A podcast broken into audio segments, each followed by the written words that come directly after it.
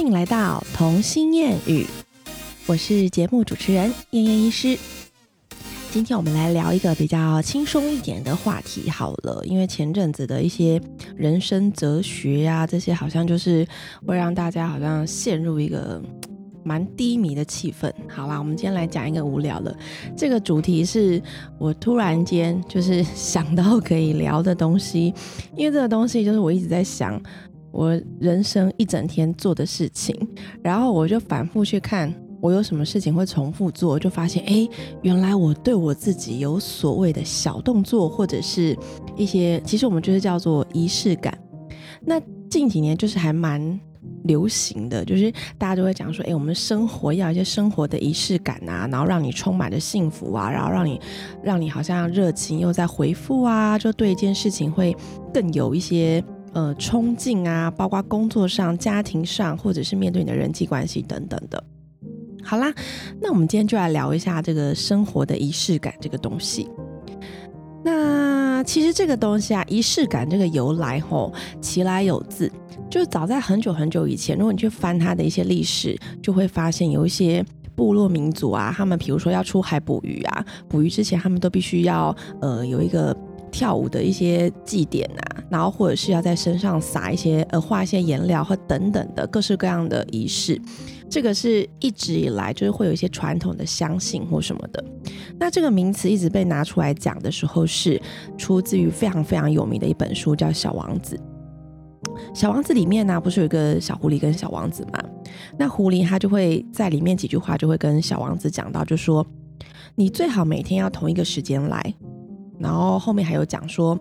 你预计下午四点来，那我从三点开始就会感到幸福。然后狐狸也对仪式感这件事情有一个解释，他就说这种感觉就像是它会使我的某一天跟其他日子不同，会使我的某一个时刻也跟其他时刻不同。诶，这个理念就蛮像我们现在在讲的所谓仪式感的东西。那至于在心理学家的定义，定义上呢，所谓的仪式感，不是指说会有一连串象征性的动作，通常这个动作它是重复的，而且反复，而且是固定的模式、固定的行动方式，但是它会缺乏直接的生产目的。这个意思翻成白话来讲，就是它可能你会习惯在每天。都要去做这件事情，但是这件事情跟你实际上我今天的今日目标要达成或什么是没有关系的。我并不会因为我做了这件事情之后，我接下来的工作，我接下来人际关系就会比较容易成功，并不会。所以这个仪式感的形成，它主要是在加强你的一个安定的感觉，加强你的一个对自己的信念。那在仪式感呢，它会分成三种元素。哪三种元素呢？这三种元素的加集在一起，就会形成我们所谓的一个仪式感。第一个，它会有出现一个固定的行为顺序。简单来说，比如说我早上就会觉得，这真的很白痴，但是我还是很想讲。我每天早上都会觉得，我必须要在孩子起床之前的半小时，就先把我自己的呃刷牙、洗脸、换衣服这些先打理好。我才能够去叫小孩。今天如果小孩跟我一起起床，我都还没有打理好自己，我今天早上就会有点慌张，有没有？真的很奇怪啊！这是一个固定的行为顺序。然后或者是说，我觉得我每天早上都必须要喝到一杯咖啡，我才能够去成功的排便。就是你知道，毕竟就是要追求每天都要有排便，不要有太多宿便，这样身体才会健康嘛，对不对？好，这就是我的自己的固定的行为顺序。那第二个元素就是指说，你的行为它其实是具有一个象征的意义。这个象征的意义是你自己赋予它的。可能你这件事情的动作对你来说的意义跟别人如果从事同样的动作，对他来的意义不是一样的，所以你是自己帮他赋予一个象征的意义。就像我刚才讲的，我如果能够提早把我自己准备好，然后我再去呃叫醒我的小孩，那我的早上我就会觉得，哎，我游刃有余，我不会觉得说，哦，我太匆忙了，然后整个。呃，火气攻心，然后就会对小孩没有耐心，就会觉得说你吃早餐怎么吃那么慢，换衣服换快一点，然后之类的，整个早上就会变成这样子，急急忙忙的出门。但是这件事情在我先生来讲呢，他就不会啊，他就 习惯诶，不管是他比较早起，或者是他跟孩子一起起床，他还是都可以很温温的，就慢慢慢条自己做他的事情，然后时间到哦要出门了，哦好我们走吧，这样。所以这其实是每一个人对这个行为赋予的意义就不一样，看你怎么去思考。那除了前两个元素之外，第三个重要的元素就是。你这个行为的本身，它其实是不具有真正的实用用途的，对啊，你去想，我本身比我小孩早起半小时，真的实用用途是什么？我也可以在他们起床之后，我再去刷牙洗脸呐，对不对？那为什么我会在他们起床之后，我就变得无法刷牙洗脸？这不合理啊！对，所以在我自己的仪式感这件事情来讲，它真的是不具真正的实用用途，它只是安抚我的内心，让我自己觉得哦，完成了一件事情，我的心情安定了，我的情绪稳定了，OK，我就可以迎接接下来他们要怎么撸我，他们要怎么恶搞，我都觉得 OK。对，这是一个很酷的地方吧？你仔细去想，所有的仪式感都会有这三个元素，还真的蛮有趣的，对吧？那你说？仪式感，每一个人去创造一个仪式感，不管你是在爱情方面啦，或者是对你的家人呐，对你的工作啦，或者是对你自我的期许，你可能都会去创造一个很小很小的仪式感的部分。我觉得很多人可能没有去思考这件事情，但是其实我们每个人多多少少在生活里面都已经有一些固定的步调跟步骤。我觉得最简单来讲，就是好像。我我听下来啦，就是我身边很多朋友，有时候聊聊聊，就会聊到说，哎，他们的老公，就孩子的爸爸，就是很常待在厕所里面。但你仔细去问，其实。不是每个人都有所谓便秘的问题，就一定要大便大超级久，这样才出得来。有时候已经变成是说，那一段在厕所里面关在厕所里面的时间，就算我不是想大便，就算我不是真的生理的需求，但那一段时间是我的耳根清净的时候，有没有？就是远离了伴侣的碎碎念，然后远离了孩子的疯狂攻击，那他们可能会。每分每秒、无时无刻就会突然间 cue 你一下，说：“哎，爸比，我跟你讲怎样怎样。”哎，妈咪，我跟你讲怎样，有没有？就是如果家里有学龄前的小孩，这真的是很明显可以感觉的事情。那当然，如果孩子已经大了，可能已经到国中、高中以上，当然还有自己的交友圈，他的生活的重点已经在朋友的之间的关系，会比爸妈给他的影响力还要更大，所以他当然就不会黏着爸妈一直讲。那相对之下，就是所有的爸妈也会开始觉得说，哎，我孩子好像跟我不亲了，有没有？就是这是一个时期的转变嘛。好，那我们再拉回来看，爸爸躲在厕所里面这件事情，它就符合了我们刚才讲的那个行为，就是仪式感的三个元素。第一个，它就是固定的行为顺序，我就是每天要找一个可能半小时的时间，我就是要在厕所里面做我自己的事情。第二个，它就是行为具有象征意义。这半小时，我可能进去出来之后，我就整个脱胎换骨，心情也变好。刚刚在骂小孩的事情，我也突然间就忘记了，就可以好好的跟孩子聊天。那第三个元素就是，其实我不具真正的实用用途，我并不是那半小时我都在努力大便，你们没有这么惨呐。如果这样，应该痔疮了吧？是不是？好，那讲回来，为什么我会特别提到这个仪式感这件事情？第一件事它的好处嘛，就是我们每个人在进行这一个在我们心中觉得很重要这件小动作的时候，其实当下是会有一种幸福的感觉。我在为自己创造一个更稳定的心情，创造一个幸福的感觉。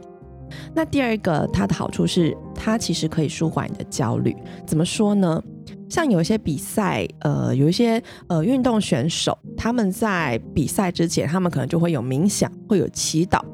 或者是要一个人就静静的坐在角落，然后不能跟他讲话之类的。这些其实也都算是他们的仪式感。他们在这段时间，他们会把自己冷静下来，然后好好的去思考，去想象我等一下在比赛的时候要怎么样的呃使出我的浑身解数。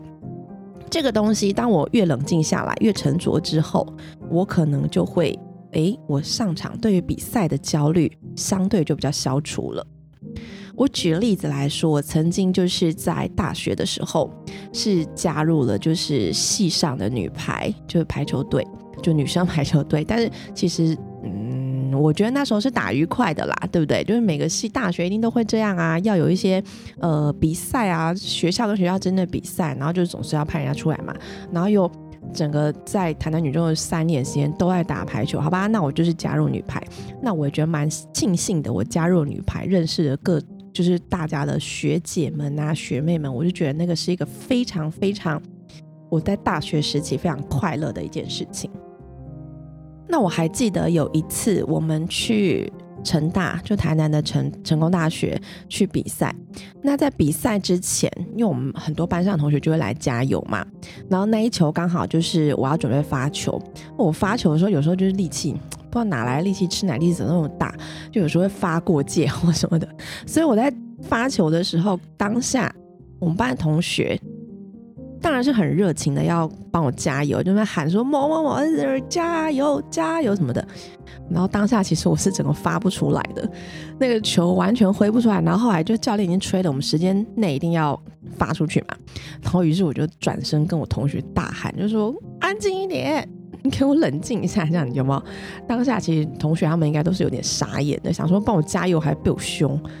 但是你知道那种大家在鼓噪的时候，我真的越来越焦虑，我就越。担心自己这一球一定就是会爆炸，他就因为那时候比赛已经蛮白热化，你越在意那个成绩，你就越焦躁，然后反而会失常。所以为什么仪式感这件事情是可以适当的去舒缓你的焦虑，然后让你自己的脚步稳下来，让你等一下的表现会比较正常一点，不要呃失常。那再来仪式感还有什么好处？有时候人与人之间，我们在常常在每天都要接触的就是人际关系嘛。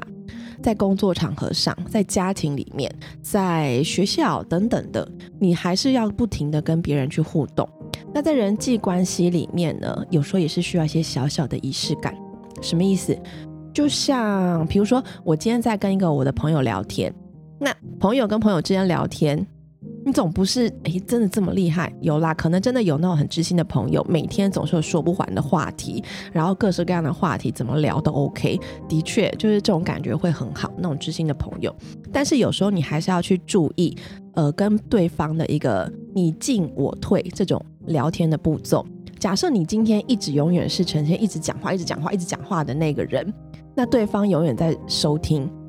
这样子长期下来，其实对方是会疲惫的。所以在仪式感里面呢，可能会变成说，哦，我要跟别人讲话里面，我会先 cue 一下，就说，哎，你今天心情还好吗？然后照他的心情的情况再去断定我今天跟他聊天的那个程度啊，over 要讲黄色的还是讲黑色啊？没有啦，就是跟他聊天的程度可以到什么地方？因为我总是要关照一下对方的心情跟情绪，我再决定。我我我跟他讲那些话适不适合嘛？假设他今天已经很暴躁了，然后我还一直跟他火上加油讲一下，我跟你讲那个人真的很 over，然后怎样怎样怎样，那两个人火上加火，对不对？然后两个人情绪都没有办法被安定，这就不是一个很有效的沟通。那再来，在心理学上，所谓的仪式感有一个很特别的用途，就是呃，比如说家里面有人、亲戚朋友或是很重要的亲友、爱人。当他离世，就是过世的时候，仪式感这件事情是可以短暂在他失亲的这段时间，提供给他一个稳定的支持，让他好像把每天的生活作息拉回来一般的。比如说，我每天都要，呃，煮一杯咖啡放在桌上，代表给我已逝的亲人给他喝，就是这个小小的动作，让我觉得我的生活还是要持续，虽然他已经离开了。但这件事情就可以稳定我的心情，对我来说是一个支持。这是一个举例啦，当然就是每天煮一杯咖啡这样子，有些人会觉得蛮奇怪的。好啦，就这只是一个举例。那相对之下，在失亲的人的这部分上，如果你有能够提供自己一个稳定的仪式感，它其实是可以很快从这一段呃很低落的时期慢慢的走出来，走出来的时间会比没有做仪式感的这些人。快的很多，这是具有统计意义的哦，所以真的是有人做过这个研究，所以会建议失禁的情况下找一件让自己可以安定、可以稳定的行为去重复、去固定。但是我们讲这么多，好像觉得哦，仪式感真的是一个很神的东西，建议大家每天都要去寻找自己的仪式感在哪里，或者是去做到一些特别的小动作。但其实它还是有缺点的。这个世界本来就是这样啊，不是非黑即白，不是绝对没有一个东西是百分之百的优点，没有缺点，怎么可能会有这种东西，对不对？那仪式感的部分要很小心的是，这个是在也是在呃过去的研究里面发现，它其实很容易会在团体里面形成所谓的小圈圈，就是团体中的小团体，然后可能呃我们这一班，然后一一个小圈圈 A 团体就会去排斥 B 团体，这样为什么呢？因为假设他那个实验是这样，他就给一群小朋友就是一袋猪猪，那这一袋猪猪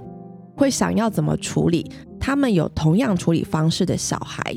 他们就会自动形成一个小圈圈，很酷吧？那其实这也是一个仪式感由来，就是我看到这些猪猪，我要怎么去处理，怎么去玩，怎么去串，或者是怎么去分配这些想法，我就会跟跟我有类似想法的人，我就跟他变成好朋友。但你跟我想法不一样，我会跟你吵架，那我就不要跟你玩。有没有就会形成人际关系的一个很重要的一个议题？那当然，很多人就会觉得说，这样的仪式感在之后放大来讲，放大到社会来讲，可能会形成所谓的霸凌啊，然后或是排挤啊这些负面的一些情绪。所以在仪式感的部分来讲，当然也是要去注意这些细节啦。当然，我们。自己对自己做的事情嘛，我们每天决定自己的仪式感在哪里，应该不至于到这么、这么、这么、这么危险去排挤别人啦。就是自己稍微拿捏一下在团体里面的分寸就好。那我就来举例一下，就是当我们仪式感，我每天做哪些仪式感，我把它分类啊，就是比如说在爱情里面啊，在家庭里面，在工作跟对我自己的期许这样子一些 domain 我来讲的话。我后来仔细想一想啊，就是说跟我队友，我有哪些仪式感还蛮酷的。比如说，我们只要外出，一定会习惯牵手，有没有？这件事情我们曾经讨论过，就是有时候我们会看开车，然后看着可能七老八十的一对呃老翁老妇，他们就是要过马路，然后嗯老先生还会牵着老太太走，然后我就很羡慕，我就跟他讲说，我们到七八十岁还可以这样牵手吗？然后，当然，我们是还蛮自信，可能到时候还是会这样，除非前提就是两个都要先好好的活着嘛，对不对？如果一个人走了，谁还跟你牵呢？好，那我也蛮自然的，这件事情也是我跟他之间就是不需要言语的默契，只要走在路上，两个人靠在一起肩并肩的时候，那手就不小心牵起来，就感觉我没有牵到你，我会有点不安的感觉，这好像就是我的仪式感。那当然还有就是，我每天都要维持跟我老公的。冷消维的时间，这真的是两个人之间也培养感情的一个好方式啊！就是有时候我都会跟他讲一些瞎话，讲一些蠢话，当然他会翻我白眼，然后 或者是对我嗤之以鼻。但是其实这样的模式也是一个帮助两个人相处的一个良好的沟通模式，对吧？就是至少我们之间的气氛都一直还蛮欢愉的，对不对？那在家庭方面。像我之前，不管是在我的文章里面，或者是在我的前面几节 podcast 都会讲到我跟孩子之间的相处方式。我跟孩子之间都会有一些特定，就是很循规蹈矩的定下来的规矩。一方面也是因为孩子们他们都是高秩序、高敏感度的，因为在学龄前的孩子本来就会很希望循规蹈矩，因为他们会对未知的事情感到恐慌，然后情绪就会比较容易起伏。所以我都会蛮稳定的，每天晚上睡前要做的所有大小事情顺序：洗完澡一定要擦干身体之后擦乳液，擦完乳液之后穿衣服，穿完衣服之后吹头发，吹完头发之后喝牛奶，喝完牛奶之后再吃过敏药，然后呃换睡衣、刷牙、睡觉。有没有很忙？听起来很忙啦，但这应该是就是呃固定时间内都可以完成的事情。哦，这就是他们固定的睡前仪式。如果他们睡前仪式没有这样子的话，他们就会突然间，妈咪还没有念故事书，妈妈还没有刷牙子，他们自己会叮，就是那天线会很敏感，就知道说什么事情漏了做。那这样子有一个好处啦，第一个就是他们会很安定的，然后时间到就是睡觉，就造他的生理时钟。第二个就是他自己知道要做什么事情，不用去我去一直催促他，逼迫他快一点、快一点之类的，这样子反而会有点影响到亲子间的关系嘛，对不对？那最近啊，因为我在脸书有写篇文章。我就写说，本来都是一直我陪睡，然后最近开始改成是爸爸陪睡，所以他们就会咚咚咚咚咚，三个人父子就不是就冲进去这样子，然后留给我一个很美好的夜晚，让我自己做我自己的事情。那孩子们一开始当然是要适应，说本来每天都跟妈妈抱着睡、黏着睡啊，很依赖妈妈。现在转身为爸爸，一开始还是有一些呃不适应。然后后来我就发现蛮有趣的，姐姐跟妹妹他们就发明出自己的仪式感，用这个仪式来跟妈妈说晚安，然后让他们可以安然去抱爸爸睡觉。就姐姐就跟我讲说：“妈咪，我那个你要出房间了，好，那我要跟你抱抱、亲亲跟嗨翻。”真的，然后两个小孩现在每天晚上就是要跟爸爸去睡觉之前，我帮他穿好睡衣，他们就会妈咪妈咪，然后就冲过来，就给我一个大抱抱，然后跟我一个很大的亲亲，然后再跟我嗨 i 之后，两个人就头也不回的朝爸爸杀过去，这样就觉得蛮有趣的。这是他们自己完成了今天这件事情，然后准备要接下来去跟爸爸躺好睡觉，然后他们也都很快就能睡着。所以我觉得这是他们自己创建的自己一个仪式，也是可以安定他们自己的心情，还蛮酷的吧？所以很多人的小动作都会不一样啊。你有时候在观察自己的呃小动作跟别人的小动作，就觉得嗯，真的蛮有趣的。那像在工作的时候，我在看诊前都会有固定做一些准备，比如说我一定要把我的手机摆在我的左手边的位置。然后，或者是我一定要把我的水壶拿出来放在那里，我看着我的水壶。然后我一定要把我的滑鼠移到右手侧或什么什么，反正就是 真的，我每天看诊之前都很忙，要整理一下那个我的桌面的环境之后，我才能安然的。然后护理师就问我说：“OK 了吗？”我就嗯好，就是麦克风带好，OK 好，可以进来了。这样就一定要完成自己的这些，才觉得说我已经 well prepared，就是我可以准备迎接我的 第一个客人，哎不不来第一个病人。对，就是这也是一个小仪式，代表说好，我要认真看诊喽，我要收心喽，不能去划手机哦，这样。那当然，除了这都是在面对外界嘛。那对自我，我一直很强调，大家都是要有一些自我安定，然后自我接纳的一个情绪的一个空间。那所谓的对自己的一个仪式感的部分，我队友有发现这件事情，就是我很常放空。其实仪式感它很简单，它不一定是要一个很长的时间，不一定是要一个很大的动作，不一定要是一个呃很怎样，就是让人家很注意到的一件事情。你可以是每周排定一个时间，让自己去冥想，让自己去做个瑜伽课，让自己去哎这个半小时我就是划手机时间，没有人可以吵我，你知道吗？任何的这个小动作，只要这个动作你觉得在你的接下来要做的事情，或者是你一整天里面是具有它的意义在的，就是好，我这边这半小时划完，我等下就要去做正事，我要去收衣服，我要去洗碗等等的，这个东西就是你所谓自己的幸福的一个仪式感，你就可以嗯理所当然这样。那像我最喜欢就是没事就放空，有时候我会比如说看着小孩，我什么都不做。然后他们在看，他们在玩玩具啦，看他们在彼此在念书，我就觉得，嗯，那好幸福的感觉。这这十分钟我什么事都不要做，我就是要看着你们这样就好，我也不要讲话，你知道吗？那接下来这十分钟过了之后，我就觉得，嗯，我冷静下来了，好，我可以去做正事，好，我就洗碗喽。你们不要那个太吵架啊或什么的，然后就觉得，哎，接下来我们大家就可以相处的很好。这就是一个很简单的小动作嘛，对不对？我没有一定要说昭告天下说我现在是我自己的时间哦，你们不要来打扰我，倒是没有一定要这样啦。所以生活中的无时无刻啊，你都可以把它当成一个对自己来讲是一个很重要的一个里程碑。我做这件事情，我就是准备好自己，然后要迎接下一个任务。比如说最简单的，每天早上一杯咖啡。那喝咖啡的时间，很多人觉得说我要上班了，很赶，嗯，不行，我赶快吃一吃早餐，哦，又要去上班了，今天好疲惫哦，对不对？那其实你换个角度想，哇，我今天有一杯咖啡可以喝，我今天喝完咖啡又有班可以上。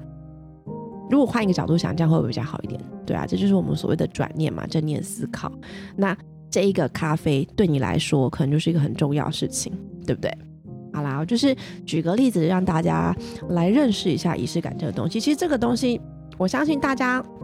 已经默默的在生活中实行很多了。有时候你会发现，哎，有的人一定就是晚上刷牙之前一定要先洗一次牙刷，然后再刷牙，或者是有些人一定要先洗，呃，找到他专属的漱口杯才能刷牙。这个也是他简单的仪式感啊，就好像他今天有把这件事情给做完，有完成这种感觉，对吧？